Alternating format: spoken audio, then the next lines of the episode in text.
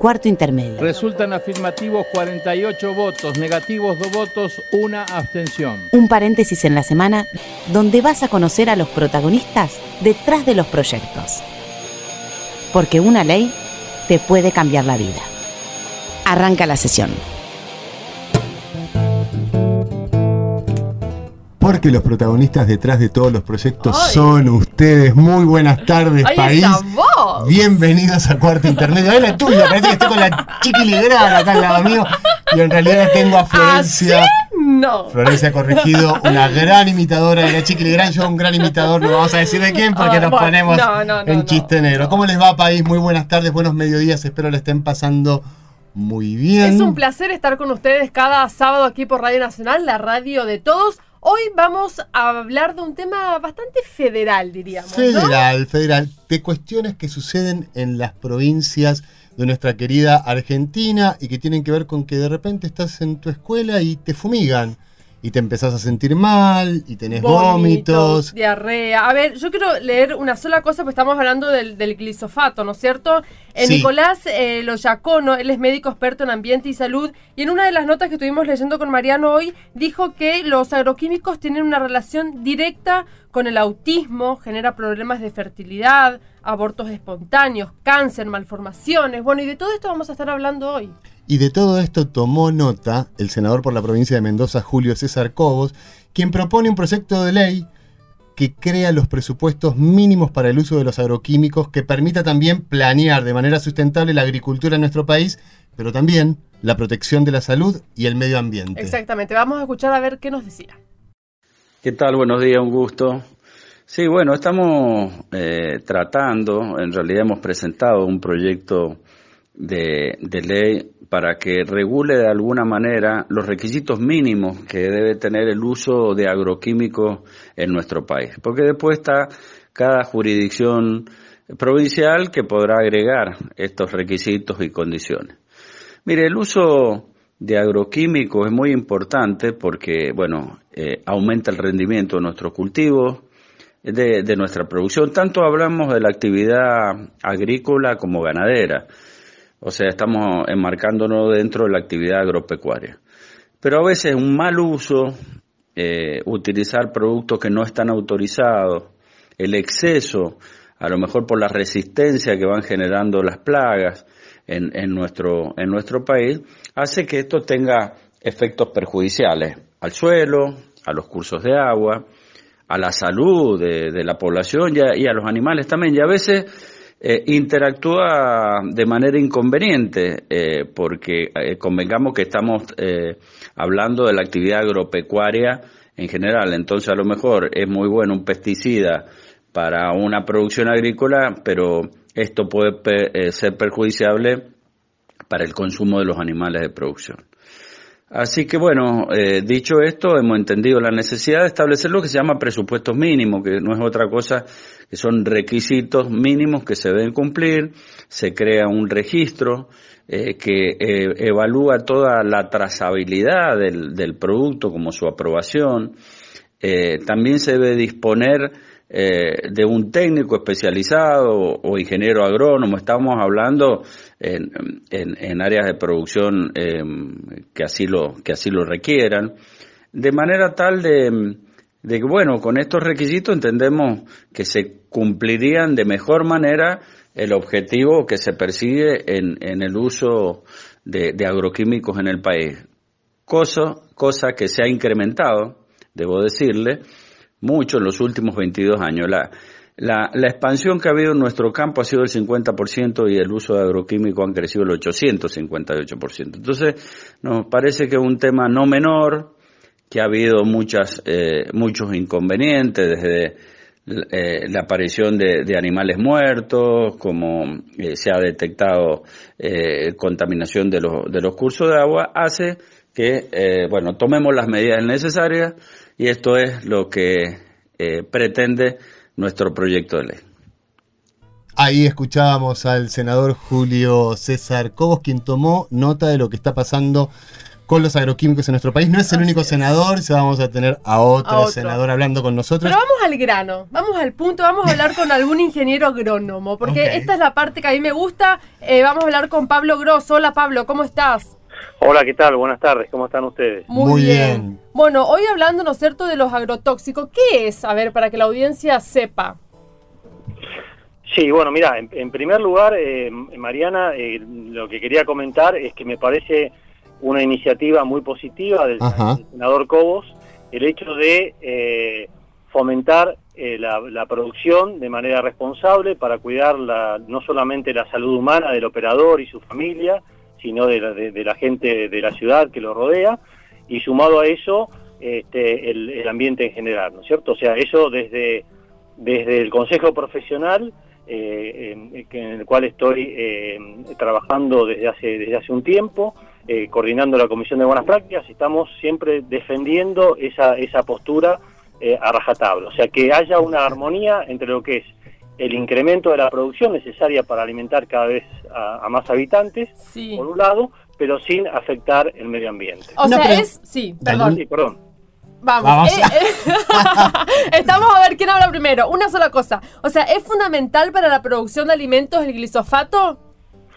¿O el Eh, agrotóxico? Eh, para la- sí, nosotros eh, desde, desde la parte técnico y científica preferimos denominarlos fitosanitarios. Fitosanitarios, ok, vamos a anotar. Correcto. Este, mira, sí, son importantes. Son importantes porque cuando tenés, eh, eh, no solamente en el caso de Argentina, sino un mundo en crecimiento. Hoy, eh, hace, hace 50 años atrás éramos dos mil y pico de habitantes, dos mil millones de habitantes, hoy somos ya más de siete mil y está proyectado, según la Organización Mundial de la, de la Organización de las Naciones Unidas y la Organización Mundial de la Salud, que va a haber para el año 2050 algo así como superando la barrera de los nueve mil millones. Mm. Es muy importante poder tener una producción de alimentos que vaya increyendo para poder darle eh, para poder eh, darle alimentos a toda esa población en crecimiento. Bueno, un tema, un tema de la ONU es el tema de seguridad alimentaria. La pregunta es entonces, Argentina fabrica alimentos para 400 millones de personas. Exacto, Sin los fitosanitarios esto no sería posible. eh, exactamente. Sin los fitosanitarios eh, esta esta cantidad caería drásticamente. entonces vamos a caer en la conclusión de siempre que el problema no es el producto, sino la utilización que le da el hombre. Eh, exactamente, muy bueno tu punto. Lo podemos hacer incluso semejante a la utilización de un, de un medicamento. Un medicamento Ajá. está hecho para salvar vidas. Ahora, si la persona que lo utiliza, por el motivo que sea, utiliza eh, eh, una dosis eh, mal- una dosis incorrecta, no, no la que le re- recomendó el profesional eh, interviniente, bueno, esa persona puede terminar desde un dolor de cabeza hasta la muerte, ¿no es cierto? Por no haber hecho eh, uso de un producto que per sí, por sí mismo es bueno y es para salvar vidas, pero a- al haber hecho un mal uso, una mala práctica del mismo, puede terminar en una situación eh, eh, dramática. ¿Cuál sería la manera correcta, digamos, de, de trabajar con los agroquímicos? Eh, mira, la manera correcta de trabajar con los agroquímicos, eh, antes que nada, eh, eh, para simplemente para hacer una aclaración, en la, en la comisión que me toca, que tengo, de- de, digamos, la suerte de estar coordinando en el Consejo Profesional, eh, estamos abiertos a los distintos modelos de producción que, que hay en, en la Argentina, ¿correcto? O sea, Sí. la, la producción que se llama producción eh, tradicional o, o con bajo protección de cultivos, que es la de fito, con el uso de fitosanitarios o agroquímicos, eh, pero también estamos abiertos a la producción orgánica y a la producción agroecológica. Eh, te diría que la manera correcta para cualquier tipo de producción, ya sea con agroquímicos, orgánica o agroecológica, es el buen uso y la buena práctica en la misma, o sea, respetando el manejo del suelo, el manejo de- del agua, el buen uso, el correcto uso de los insumos en su dosis adecuada, el momento adecuado, ver si realmente se justifica usar un producto o no, porque a veces, o sea, una, una mala práctica, por llamarlo de una manera, es utilizar un producto cuando realmente no se había llegado a un umbral crítico de la, de la maleza o de la plaga que tenés que controlar para que se pueda lograr ese alimento que, que- estás, que estás produciendo, ¿correcto? Eh, eh, o sea que la, la- manera correcta de usar un fitosanitario sería un poco siguiendo todos esos pasos, eh, que sea un producto que esté avalado y certificado y registrado en el SENASA, el SENASA como organismo nacional no hace ni más ni menos que cumplir con la normativa, en primer lugar la normativa internacional y después cumplir con un montón de pasos locales en cuanto a investigación, en cuanto a testeo de los productos, su, su dosis a utilizar, para qué, para qué cultivo se puede utilizar, etcétera, etcétera. Y que eh, lo que se hace, eh, además, como paso previo, es que no se va a utilizar en Argentina un producto que no esté aprobado en el resto del mundo. Perfecto, estamos hablando con Pablo Grosso, el ingeniero agrónomo. Pablo, vos recién nombrabas eh, lo orgánico, ¿no? En una de las notas que estuvimos leyendo hoy decían que lo orgánico es una mentira de marketing y que es mentira que no se usa absolutamente nada de agroquímicos. ¿Esto es así o no? Eh, bueno, hay eh, en, cierta forma es así porque hay productos que están específicamente eh, habilitados para el uso orgánico y que son, y que son químicos de síntesis, correcto. ¿Mm? O sea, porque muchas veces es incluso para el arranque de una producción orgánica es necesario eh, tener, digamos empezar con una con una con, una producción eh, limpia llamémoslo así. Entonces a veces tiene se necesita usar algunos productos para que ese ese arranque sea sea este, más eh, positivo este, en cuanto a la, a la, producción en sí correcto Pablo y hay, productos específicos que están habilitados por eh, el SENACE y los, eh, movimientos de producción orgánica para que sean para que puedan ser utilizados. Obviamente después eh, la, tendencia es a, tratar de utilizar la, menor cantidad posible. Pablo, tengo una pregunta. ¿Se tiene idea de cuánto es el volumen del negocio de los fitosanitarios o agroquímicos en nuestro país? sí, el volumen del negocio de los, de los fitosanitarios en el país es un volumen eh, llamarle, digamos, un volumen importante, no tan importante como en otros países. Eh, digamos, eh, por ejemplo, he superado por Brasil, he superado por Estados Unidos, he superado por China, he superado por varios de los que son jugadores importantes a nivel global en lo que hace a producción de alimentos, tanto para su, para su propia población como para exportación. Argentina, digamos, evidentemente al tener un balance de, digamos, de, mucha superficie para poder producir alimentos y de una población que no es tan numerosa, tiene un excedente de exportación que es lo que finalmente le termina generando divisas al país para poder eh, bueno, eh, llevar adelante todos los, gastos que tiene la, operatividad de un país, como ser construir escuelas, hospitales, este, el pago de, sueldos y demás, de todo, de todo lo que sería el, el componente del Estado Nacional. Estamos hablando con Pablo Grosso, ingeniero agrónomo, sobre fitosanitarios o agroquímicos. Vamos, llegó el momento preferido de la nota para nosotros, que es derrumbando mitos. Vamos a hacerte un par de preguntas que... Vamos a meternos en la cocina de, las casas. De las casas, ¿no? Y del miedo de algunas familias. Por ejemplo, ver la fruta. Algunos dicen que hay que sacarle la cáscara a la fruta, a la manzana, sobre todo esto es así, no... Mira, bueno, ya ahí me, me, estoy metiendo en un terreno que quizás es más para, para un profesional de la alimentación o de la medicina. Eh, yo te diría que, eh, a ver, con respecto al tema de, del uso de fitosanitarios, es un muy buen punto el que decís el de la fruta, porque con la fruta, eh, especialmente todo lo que es el manejo en la zona de, exportación de fruta en Argentina, con lo que es la zona del Valle de Río Negro, parte de Mendoza, Neuquén, etcétera, gran parte de la fruta argentina se exporta a, las góndolas del supermercado del primer mundo, de Londres, de Alemania, de París, etcétera. O sea que, eh, y para que pueda, como ustedes sabrán y como saben y como todos eh, lo podemos deducir, es que para poder llegar a esos mercados tan exigentes tenés que cumplir absolutamente con todas las normas. Se pasan controles. Eh, Exacto. Una pregunta. Y, el uso de fitosanitarios en ese caso eh, eh, son muy utilizados, pero siempre bajo buenas prácticas y cumpliendo lo que se llama los límites máximos de residuos o los periodos de, caren los periodos de carencia entre que el producto es aplicado y el producto llega a, los lugares de, de consumo final. ¿Y vos, Pablo, le sacás la cáscara a la manzana o no?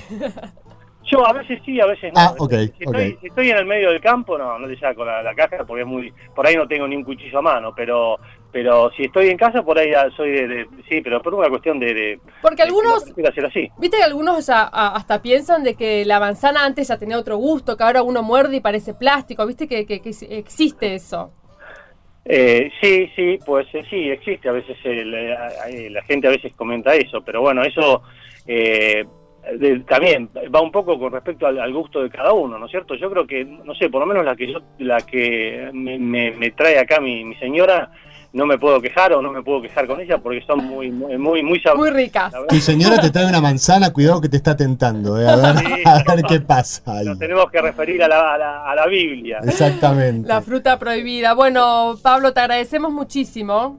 No, por favor, el agradecido soy yo y cuenten conmigo en particular y con el consejo profesional en todo momento para que cuando tengan que hacer alguna consulta de este tipo, en la medida que podamos y, y- y podamos acercar una, una respuesta con todo gusto. Genial, gracias, Pablo. Un beso enorme. Otro para ustedes. Muchas gracias.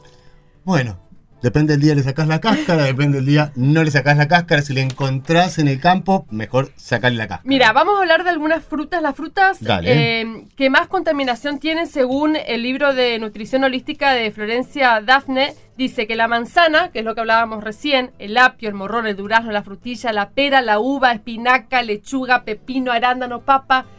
¡Ah! Todas esas frutas y verduras son las que, las que están más contaminadas. Ok. Otros datos. El consumo de pesticidas aumentó el 858% en nuestro país en los últimos 22 años.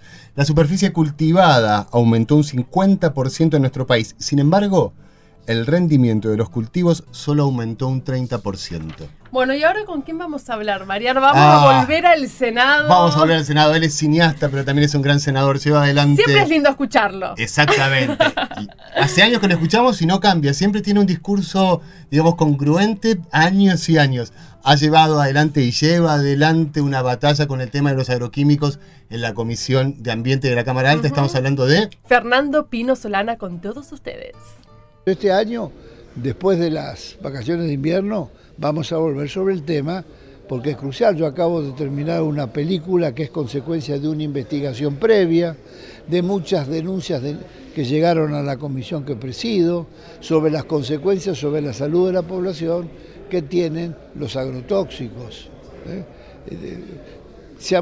Hay estudios universitarios, encuestas en más de 30 pueblos de la zona agraria de la Argentina, donde el cáncer se ha duplicado y hasta el 150% más.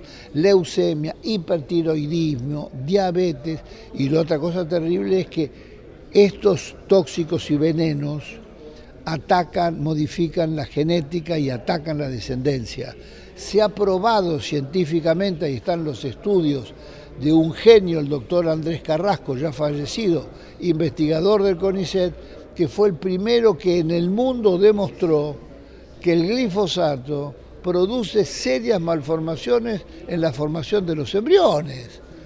Acá no se denuncian todas las malformaciones, porque en general los padres que tienen un chico malformado lo viven con mucha culpa, se sienten que ellos algún defecto tienen ellos. Y no es así, es causa del veneno. Este es el doctor Andrés Carrasco que hizo este descubrimiento reconocido mundialmente. Este, hay provincias como el Chaco que tiene entre 350 y 400% de aumento en las malformaciones de los nacimientos. Ahí pasaba el senador Fernando Pino Solanas, quien fue invitado a formar parte de la Academia de Artes Cinematográficas de Hollywood hace muy pocos días, junto con Ricardo Darín. Bueno, volvemos al tema que nos ocupa. Vamos a hablar de agroquímicos y que se producen muertes por los agroquímicos. Exactamente, por eso vamos a hablar con Mariana Skansich. Ella es viuda del ingeniero agrónomo Cristian Perno, quien falleció a los 35 años de cáncer. Hola Mariana, ¿cómo estás? Hola, ¿qué tal? Gracias por llamar. No, No. por favor. Bueno, ah, ¿cuál era el trabajo de, de tu marido, Mariana? Eh, bueno, él era ingeniero agrónomo y mm, en un principio él estaba en la parte de comercialización de, de agroquímicos, así es como ingresó en la empresa y bueno, y después lo ascendieron a gerente de planta. Pero sí, eh, estaba en contacto con, con los agroquímicos. eh, ¿De, de qué, de qué manera estaba en contacto con los agroquímicos? Bueno, en las plantas, eh, los depósitos eh, están eh, a poca distancia de las oficinas en donde ellos realizan toda la tarea administrativa, bueno, previo a la, a la visita de los clientes. Y mm, una vez que, que salían de la planta, se dirigían a los campos de los eh, productores. Eh, él también realizaba asesoramiento. Una vez aplicado el producto, generalmente lo llamaban para que eh, él realizara la visita y vea si, si fueron bien aplicados, si estaba haciendo efecto el producto. Mariana, ¿usaban alguna ropa en particular o cómo era? No, no, no. La empresa nunca les eh, le había dado ningún, ningún equipo especial. Él solamente tenía un par de botas que se las había comprado él para los días de lluvia, cuando tenía que por ahí este, estar en algunos campos para no embarrarse, y algunos guantes, y un par de guantes también que él los compró, pero eh, que no era, ni se los había dado la empresa, ni tampoco era la obligación de usarlo. Nunca le habían brindado ningún equipo especial. Mariana, ¿y cuando el cliente era chico, él mismo transportaba los agroquímicos? A veces pasaba que por ahí a lo mejor le hacía un pedido pequeño, entonces eh, como ellos tenían una camioneta, eh, a veces a la, se llevaba algunos bidones de algunos productos a, a mi casa, a la casa, nosotros teníamos una cochera, él los dejaba a un costado y mm, y después a la mañana temprano, antes, eh, eh, antes tipo 6 de la mañana, él ya salía y cargaba los bidones y se iba a repartirlo a algunos clientes. Cuando ya el pedido era mm, mayor, ya ahí había camiones que hacían los repartos. ¿Vos crees que, si crees que este trabajo fue el que le produjo el cáncer, digamos? Eh, creer, eh, no, yo estoy segura, porque bueno, eh, cuando él se enfermó, eh, los médicos mismos nos, nos dijeron que bueno que esto estaba relacionado con la actividad que él realizaba. Entonces, bueno, después investigando, viendo otros casos, como que todo eh, todo cerraba en que en que era así. Otros casos, me decís, ¿hubo algún otro trabajador en esta empresa que sufriera algún tipo de cáncer? Mira, yo mm, digamos, oficialmente no, no, no tengo, pero bueno, por ahí me han llegado ciertos comentarios de que eh, han habido eh, con algunas con algunas dolencias, eh, no la misma enfermedad de él, pero bueno, con ciertos problemas de salud, pero bueno, no, no, no, digamos confirmado así oficialmente, pero sí he conocido, me han llegado casos. Puedes decir que los médicos te aseguraron que, podría haber sido esto. ¿Y él te dijo algo, Cristian? ¿Te, dijo algo antes de fallecer? No, no. Eh, digamos, nosotros en ese momento estuvimos dos años eh, luchando con la enfermedad. Eh, cuando los médicos nos, dijeron eso, bueno, como que dijimos, vemos más adelante qué es lo que qué es lo que vamos a hacer porque es más el médico en su momento le dijo que, que se jubilara por invalidez pero que nunca más volviera a ese trabajo ni estuviese en contacto eh, nunca más y pero bueno en ese momento uno se preocupa porque se cure pueda salir adelante Exacto. Y, la verdad que no estaba en nuestras en nuestra en ese momento en nuestras cabezas pensar que, que por qué había sido, si era así o qué, qué, solución le podíamos dar. Eh, nos enfocábamos en otra cosa. Así que no, él trata de, pensábamos, eh, él lo que quería era curarse, bueno, eh, una persona joven, teníamos un montón de proyectos, entonces bueno, nuestras fuerzas estaban en eso, no, no en otra cosa. Mariana, en el marco de la causa que ustedes están llevando adelante contra la empresa, ¿ha habido algún tipo de pericia médica, algo que te haya confirmado eh, todo eso todavía está, están, se han realizado algunas pericias, y, pero todavía no se ha terminado esa fase. Eh, no, no, por eso, eh, digamos, mucho de la parte legal yo como que no, no estoy autorizada a hablar. Ok, eh, perfecto, no, no, no, hables entonces de eso. Claro, no, porque eh, como todavía eh, faltan hacer un montón de cosas y bueno, tampoco quiero ni... ¿Y con alguien de la empresa hablaste, con algún compañero de él, con el dueño, con tenés contacto con alguien o no? No, no, no, no, no, no, no, eh, bueno, y menos ahora, obviamente, con estando esta, este, este tema judicial, obviamente que no, no he tenido ningún contacto. El, durante el, la enfermedad de él, sí, obviamente siempre estuvieron presentes, eh, hasta el momento del fallecimiento. Después eh, nunca más tuve contacto con ellos. Estamos en Radio Nacional, estamos hablando con Mariana Scanchi, viuda del ingeniero agrónomo Cristian Perno. Mariana, ¿cómo, ¿cómo atravesaste esto con tus hijos? Ustedes tienen dos hijos. Sí, sí, eh, ellos en ese momento eh, tenían cinco y tres años. Em, eh, sí, y bueno, la verdad sí fue, es, y actualmente es bastante a veces difícil, porque bueno, son muy chicos y mm, siempre está la presencia del padre y este, como que se siente ellos necesitan a su papá, pero bueno, eh, qué yo, poco a poco uno va mm, los va acompañando y mm, eh, nos vamos dando apoyo mutuamente. Ellos a mí y yo a ellos, obviamente. Y bueno, y toda la familia que, que siempre nos ha acompañado.